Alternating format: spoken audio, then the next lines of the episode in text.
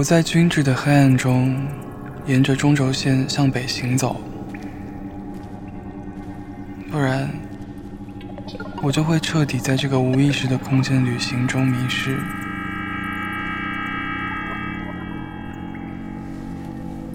我除了向人类告别，向宇宙告别，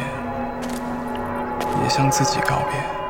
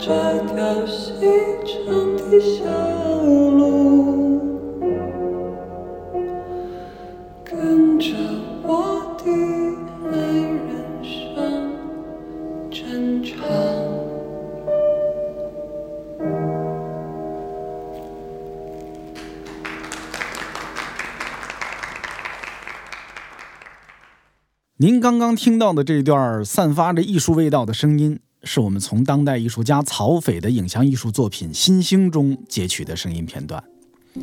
我们希望用这一小段听觉上的艺术旅行，带您更加直观地了解伊斯波尔本期嘉宾曹斐老师的艺术世界。可能很多人知道啊，曹斐老师是活跃于国际舞台的影像艺术家，也是第一位在法国蓬皮杜举办个展的中国艺术家。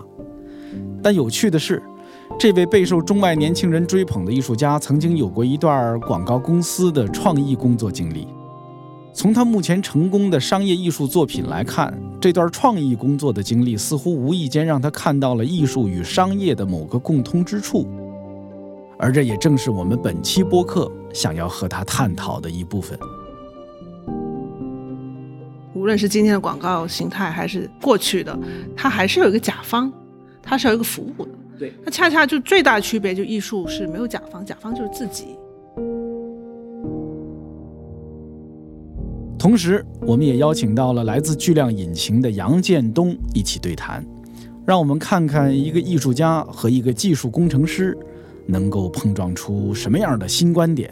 新见解。那你很可能这个视频人家是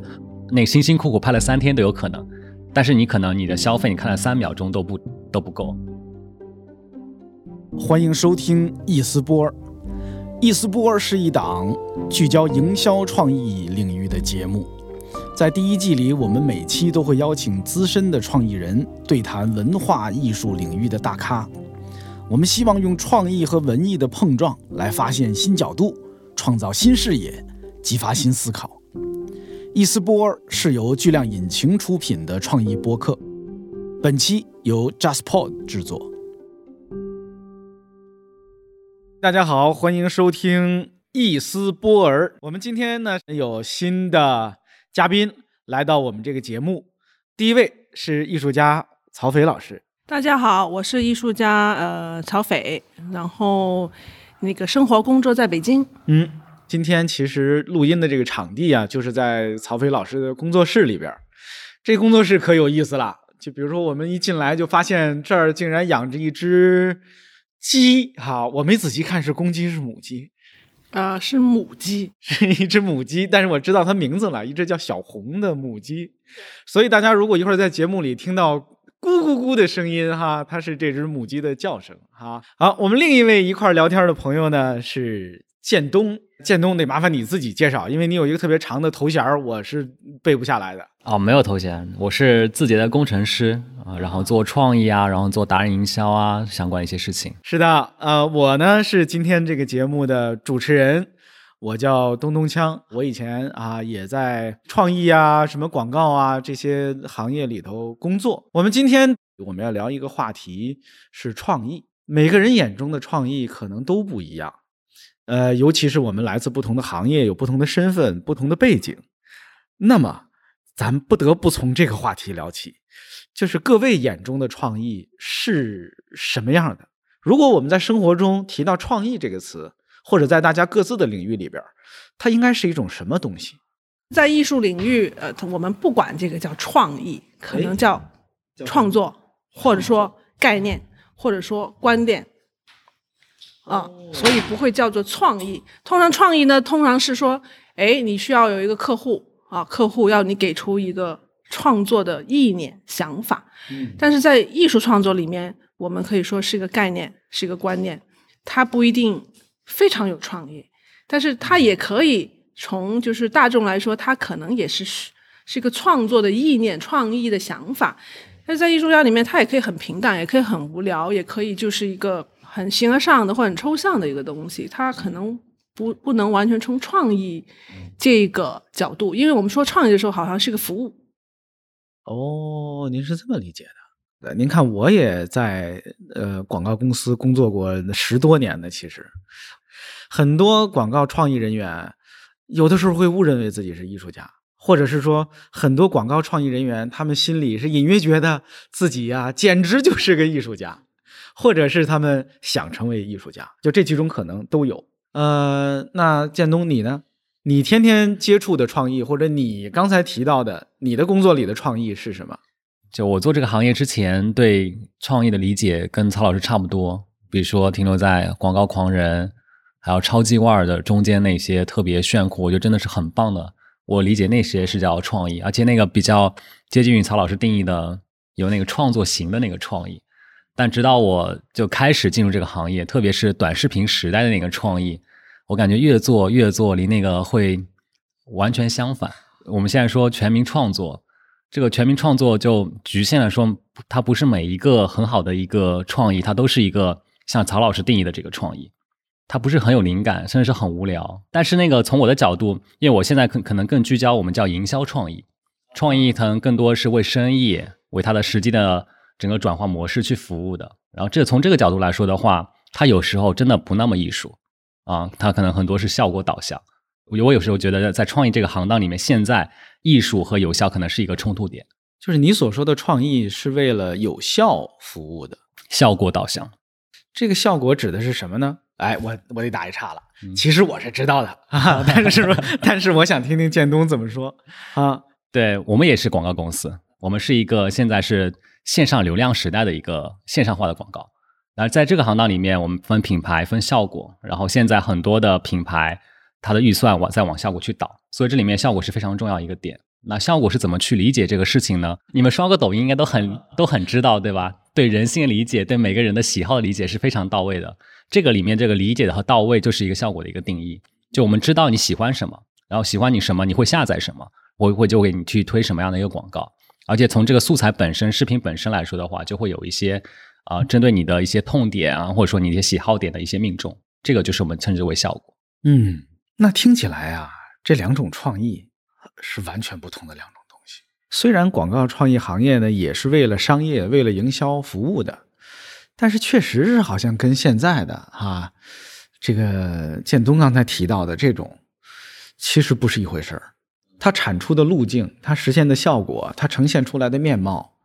都不太一样。这两种东西之间有没有一些共通之处？就是他们总有一些地方是相同的吧？比如说啊。他们是不是都以打动人心为目的？他们都以感染人，甭管是情绪上、是观点上，还是以观念的冲击上等等啊，不同的维度，他们是不是都是这么个东西？你都是创作出一个作品来，然后去影响一些人，去传播给一些人，然后得到他的一个什么反馈？有可以共通的地方吗？艺术创作不是是为了一定要抓住眼球的。嗯，我觉得最最终还是要表达自己。到了今天，我还是认为我自己就是大众，我就是观众。虽然我是艺术家，那只要我自己创作这个作品，我觉得能打动我自己，我是真心愿意去表达这个主题。呃，虽然这些主题的选择，我可能也会受媒体的影响。比如说，我拍物流，那我也知道这个物流的今天的这个发展，电商的发展，所有去他们的仓库，去他这种物流公司去拜访，去。调查去采访，我觉得也是时代给了我这个这样的一种动力。但是拍完这些东西，呃，采访这些人，然后作品呈现出来，可能会影响到观众，呃，或者打动了某些人。但是我觉得出发点还是我被这些命题召唤，然后我觉得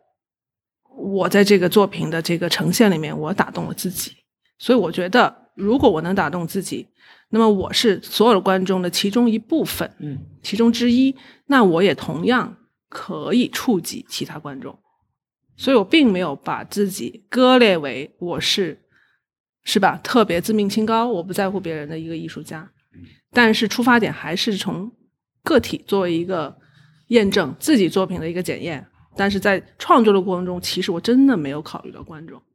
比如有些观众说，那么长一个长镜头，太长了。我说你因为看了太多好莱坞大片了啊，镜头这种转接，然后三分钟一个起伏，五五分钟一个一一一一一一个转折，所以你要学会去品味不同的节奏。所以这个东西，呃，它也没有，并没有大众化到那么大一个程度。嗯哎，我好像听到了一个非常大的区别。从曹老师刚才说的话里，我的感觉是，艺术的创作，哈，如果我们也跟它叫一种创意的话，我们把这个创意的概念先打宽泛一些，哈，它跟营销的创意，这些甚至是广告行业里的创意，它有一个很大的区别是，它不是为固定的某一群人或者某一个目的去服务的，是吧？艺术家可以选择我要给谁服务，以及甚至我不给谁服务，我只给自己服务，为自己的观念服务。他可以选择我是为今天的人服务，还是为未来的人服务，甚至是我是为古人服务。我觉得这都是有可能的。但商业化的创意好像就不能这么搞，是不是？比如啊，呃，在建东，你们现在这些个创意的这个领域里头。有没有比较有代表性的？嗯，你觉得甚至是比较好的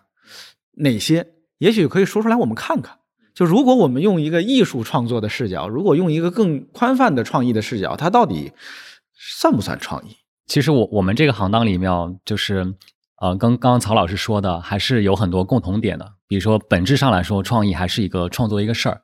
是说现在可能大众对于创意这个可能更加挑剔，更加快餐化，就导致了。我们每一个那个创意，它不不能像以前，比如说十几年前我们做一个 f o r A 公司，对吧？半年想一个 idea，然后很长的一个制作周期等等。谁说谁说 f o r A 公司 半年才想一 idea 的？我们一天想好几十个呢，是只不过最后都都只有一个能最后都死了嘛？对，只有一个能活下来嘛？这是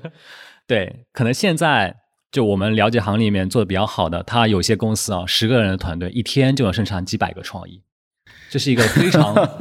就 我觉得是有个革命性的一个区别的，因为我们以前我们所谓的艺术家，你很难想象，对吧？一天你能迸发出一百几百个一个。我要打一岔了啊！我要质疑一下了。嗯，一天生产几百个的创意还叫创意吗？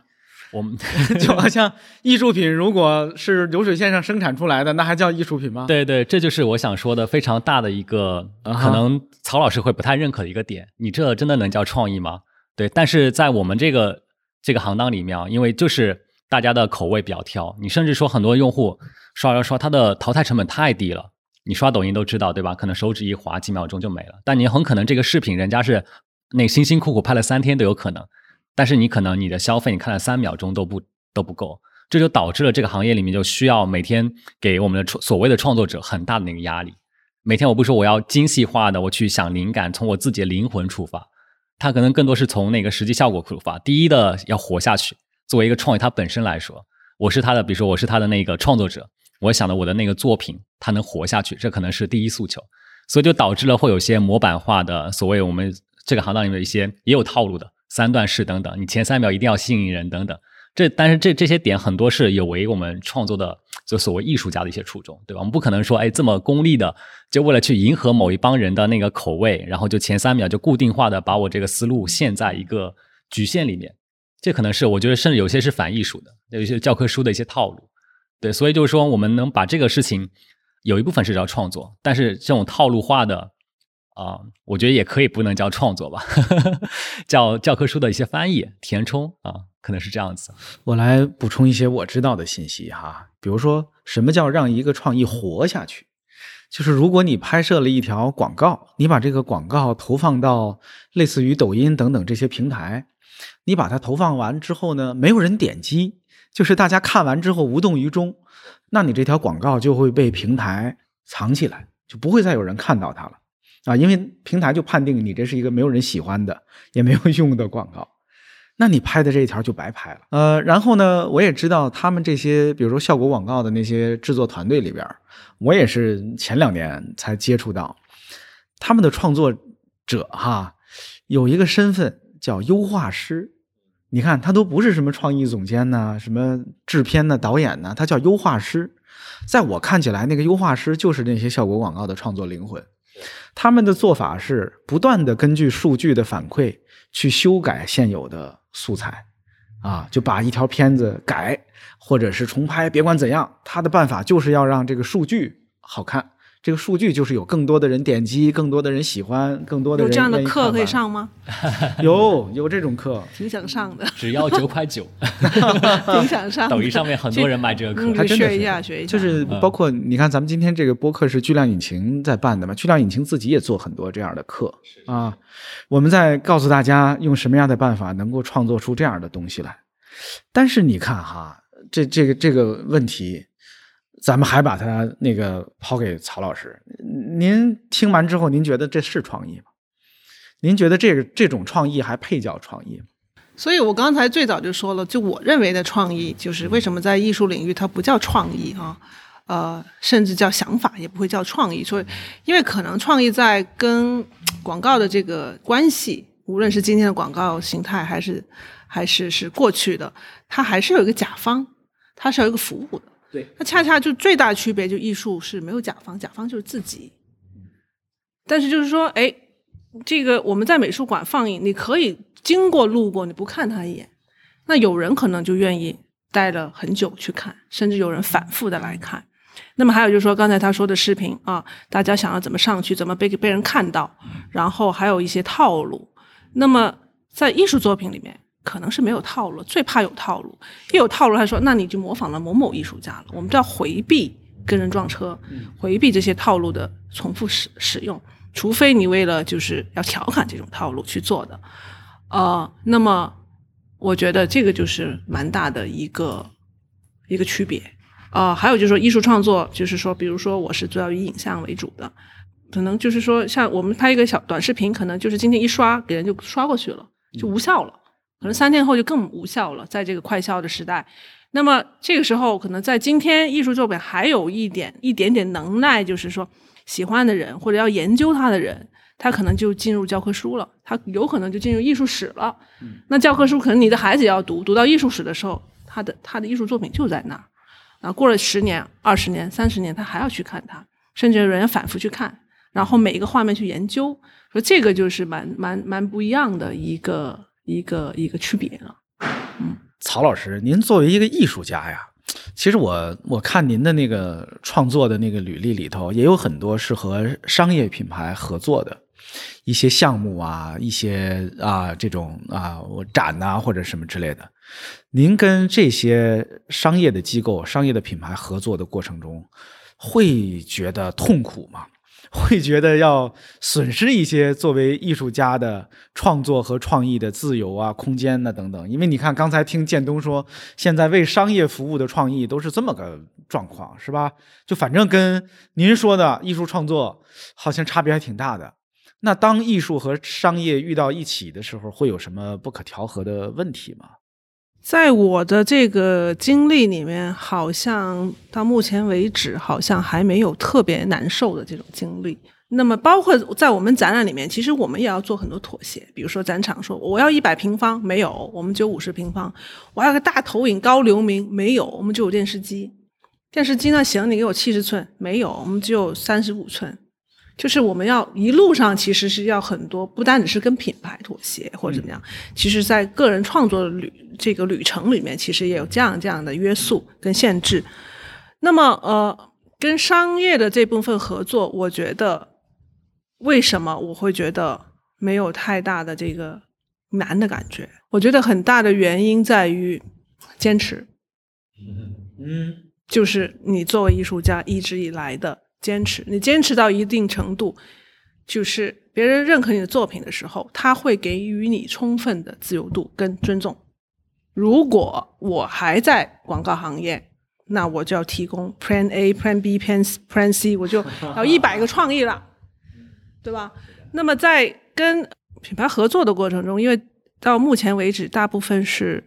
啊国际品牌，而且邀请是来自总部，我没跟过很 local 的品牌直接合作过，所以给我的印象就是说很好接触，很尊重艺术家，因为他通常是把艺术家放在他们的一些特别的项目里面，比如品牌就是做一个艺术展，或者说品牌想跟艺术家有个跨界的合作，但是是放在艺术领域，他不会用 marketing 对接你，他也不需要你的这个东西会有销量上的影响产出，它是一个附加值，就是品牌它也要反哺社会啊，所以它有时候它会让艺术家做很严肃的作品，甚至是你对我的企业提出，在某种程度上提出一个 question，是这样的情况下，我觉得他们也是一个品牌的社会责任。就是他们会，就是说国际品牌，它就有这样宽容度，去让你去给我提问，然后我接受你的问题。比如说我去拍工厂的工人，他们就能把这种照片，工人的照片，非常有尊严照片，或者是寻求他梦想的照片，就放在他们总部。嗯这个也可能是对于品牌的一个定位、一个理解。然后我觉得他们是能站在一个高度去看这个问题的。对，我我觉得我们曹老师还是比较幸运的。就我看到的大部分的创作，特别是跟品牌有交叉的，像刚刚那个曹老师说的，可能是跟品牌部、品牌的品牌部有一些那个合作的，呃，那些的创作者或者说艺术家还是比较 struggle 的。品牌会提很多很多的创作的一些要求，比如说你要帮我达到这个目标，然后你最好有一些，甚至会干涉艺术创这个创作的那个过程。对我觉得他们还是很很煎熬的，对，但他们又不得不去。迎合品牌，因为他们在成为，比如说成为一个很很高量级的一个这样一一一一个艺术家，他之前他是需要为活着去做一些妥协。但如果你不按那个品牌来的话，他可能这个品牌你下一次就换人了，甚至你的那个创作作品就得不到一个被展示的一个机会。所以我观我观察到还有一部分他们还是现在是。比较煎熬，呵 呵没有办法，因为不是人人都有坚持的权利。对，是是吧？我觉得，比如说曹老师刚才所说的那个坚持，其实也是，呃，长年累月的哈，那个是自己构筑起来的，需要一些积累，是自己构筑起来的。比如说，呃，某品牌最近也是呃找我合作，那么就是说，哎，我出了四个方案给他们分享。他们首先问曹老师你喜欢哪个方案？我我就说总部啊啊都是这个不是国内的。那我说呃我喜欢哪个哪个，然后哦他们就说我们喜欢这个跟这个，但是最后的决定权给你，因为这个是一个艺术的创作介入到商业的部分，而且这次还有 marketing 的人卷入，因为他可能要跟产品融合，但是它融合的时候，它是放在这个产品上面的艺术部分。就是艺术的一个环节，可能有个 menu 进去就是个艺术环，所以我觉得如此的尊重，而且决定权 plan A 还是 plan B 交给你，最后还是你来定。他如果要用到艺术家的时候，他知道是放在哪一个位置上去用，而不是一个这个这个把你放在一个乙方的角度去。嗯，您喜欢做那些跟商业有关的项目吗？我觉得还可以的，但是目前为止还是跟艺术相关。但还没有，就是说那种呃，那种就是说，哎，比如村上龙，他一定要在包包上这种量产化的，要量产化的艺术家呢，他必须要有符号，比如村上红，呃，村上龙他有符号，杰夫昆斯他有符号，而且他们也是被大众认知的在世的艺术家，那么这样的符号对于品牌来说价值非常高，那么我的作品它是影像，它是无形的。它它不能说掰一个一针出来去作为这个包包的这个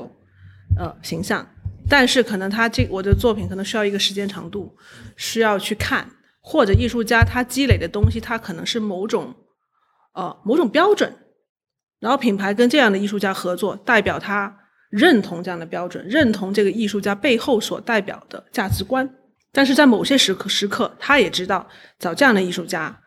给他们一些判断。比如说品牌，他们也会设立很多奖项啊，邀请我去做评委。那这个时候，我觉得他利用我的时候，他是是出于对艺术家的品味、价值、选择等等的一个一个考量。嗯，所以你会考虑吗？比如说一个大牌找您把你的一个影像作品印到他们的 T 恤上，不会 T 恤上，我觉得谁还卖 T 恤？T 恤啊联名哦，联名 T 恤要得很特别的版型才行。我觉得 T 恤太太容易被被被模仿了。是是是，对对。但是我觉得有意思，就是我觉得我还是呃比较 open，因为我觉得呃做比如跟某时装品牌合作，当时候九个广告灯箱在南京路上啊，然后你的作品的展览空间已经离开了美术馆，你是在大街上，而且呢，如果你是一个摄影师，你拍完照，你拍完那个广告灯箱，你的名字是上不了那个。你只是一个工作的一个环节。对。那么这个灯箱写着，award by 这个呃曹飞作品，谁演绎品牌？这样的时候，你会觉得他用一种另外的方式显现，他不是美术馆的通道，它是一个广告灯箱，它在机场，它在商店，它在公共空间，但是他没有说摄影是谁，他说作品是谁。那品牌也很聪明啊，我换一个思路，因为平时他拍时装大片或者品牌大片，他就找一个不用上名的摄影师，然后他用他非常精致、非常呃时装的他的既定的风格去拍就行了。那现在我请艺术家拍，肯定是有艺术家的风格。那么这个时候就是说他的作品，我觉得这就很有意思，品牌也也愿意这么去玩。然后对我来说，我也触就触及了不同的人群。是的，挺好的。嗯，建东，你觉得呢？你觉得商业跟艺术，或者说跟我们刚才所说的咱更宽泛的这个创意，在未来他们会走得更近还是更远？我觉得一定是会更近的。现在其实抖音这个媒体啊，这个媒介出来以后，就提供了这种可能性啊。因为抖音火了以后，它不仅是说流量火了，它其实它背后是一个，我觉得是很有创意的一个创作型的一个社区。我们有个平台叫星图。它就是让这些有创作力的一些人，然后有一些接商单，可能品牌接触一些机会，能让他就我们做一个实验啊，就如果我们能让这个做创作这么我们叫达人也好，叫网红也好，真的能让他们，比如说通过经济上能过得更好，就喂给他们一些商单，他们其实能显著的提升他们的那个创作作品的质量。不管是这个真实，比如我们从那个清晰度啊，然后剧本啊，然后创意上面的那个质量，还是说他们从流量上那个质量的，比如说他的粉丝对他的喜好程度，都是有很显著的提升的。所以我觉得就是一个创作和一个商业结合的话是互惠互利的。我刚刚说的可能更多是 for 那个就是我们达人创作这一侧，其实 for 我们商业化这一侧也是有更好的一个提升吧，它可能是效果和效率的一个提升。你你想我们现在说的，每天一个品牌它可能素材可能是成百上千去记的。你如果单靠那个传统的 for A 公司或者他们自己去生产是很难很难，所以他们现在一个非常好的在尝试一个路径，就是去更好去 leverage 就我们这个社区的创造力，就找了很多 KOL 也好，还是找一些网红也好，去帮他们品牌去做一些从他们个人视角出发的一些创意，然后把那个做成素材去做商业化的投放。啊，还有我看到一个比较好一个 case，就是很多的品牌会去跟我们的 KOL 去去共创，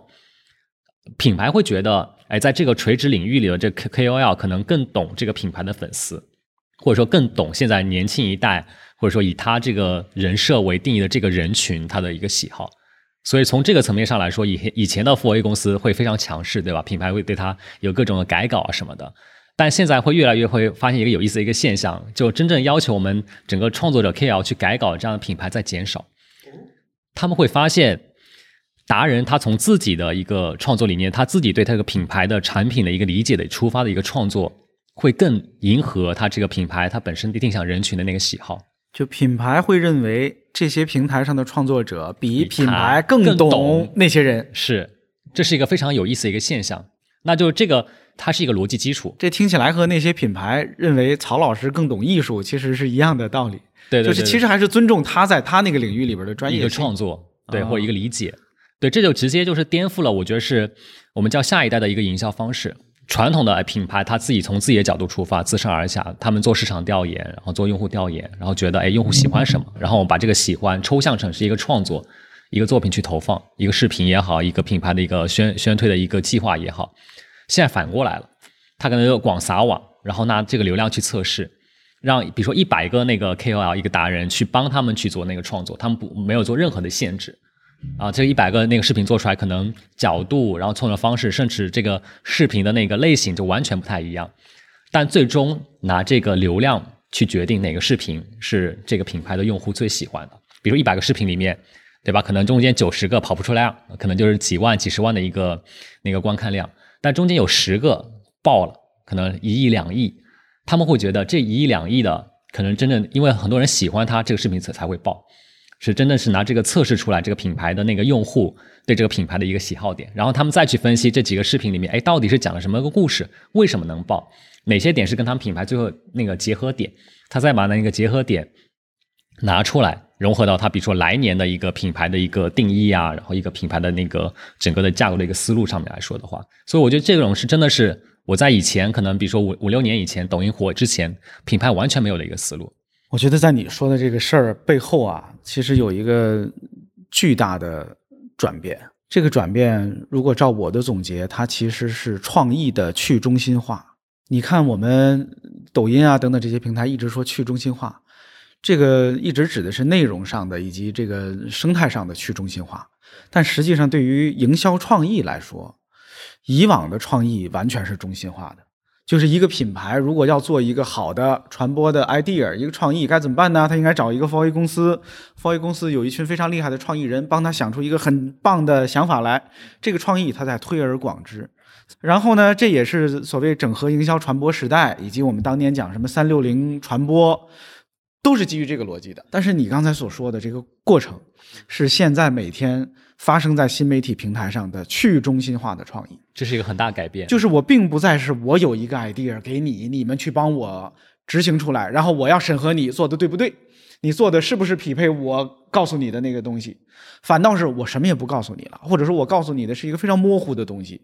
麻烦你们这几千个团队给我几千个不同的做法，这几千个不同的做法里，也许有某一个是胜出的，但是更有可能的是这里边有百分之二十是好的。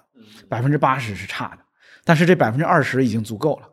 这百分之二十之间也是互不相同的，这就叫一个去中心化的创意。对，这是一个非常巨大的变化。对，就其实它还是一种比稿方式的一个颠覆。以前比如说你 for a 公司，我是通过比如说我市场总品牌总监，我人工的那个主观的判断去比稿啊，我来决定哪一个，而且比完以后我就 all in 它，海陆空的一个宣发。现在是一个数据时代，它可能拿流量，然后拿数据去做比稿。然后他是完全信任了这个抖音的流量推分发机制，他像你看的越多，可能就是说这个品牌它的那个效果越好。对，这也是一个非常大的一个逻辑上的一个差异。这个不再是靠人的判断，靠经验来决定我要投向全国的那个创意是什么。好的，各位听众，您刚才收听的是易思波第五期内容。这一期我们和艺术家曹斐、巨量引擎的杨建东。畅谈了艺术创意和商业创意的一些思考，希望对您有所启发和帮助。接下来在第六期节目中，曹斐、建东以及我还会一起聊聊新技术的出现对创意艺术的改变，期待您继续收听。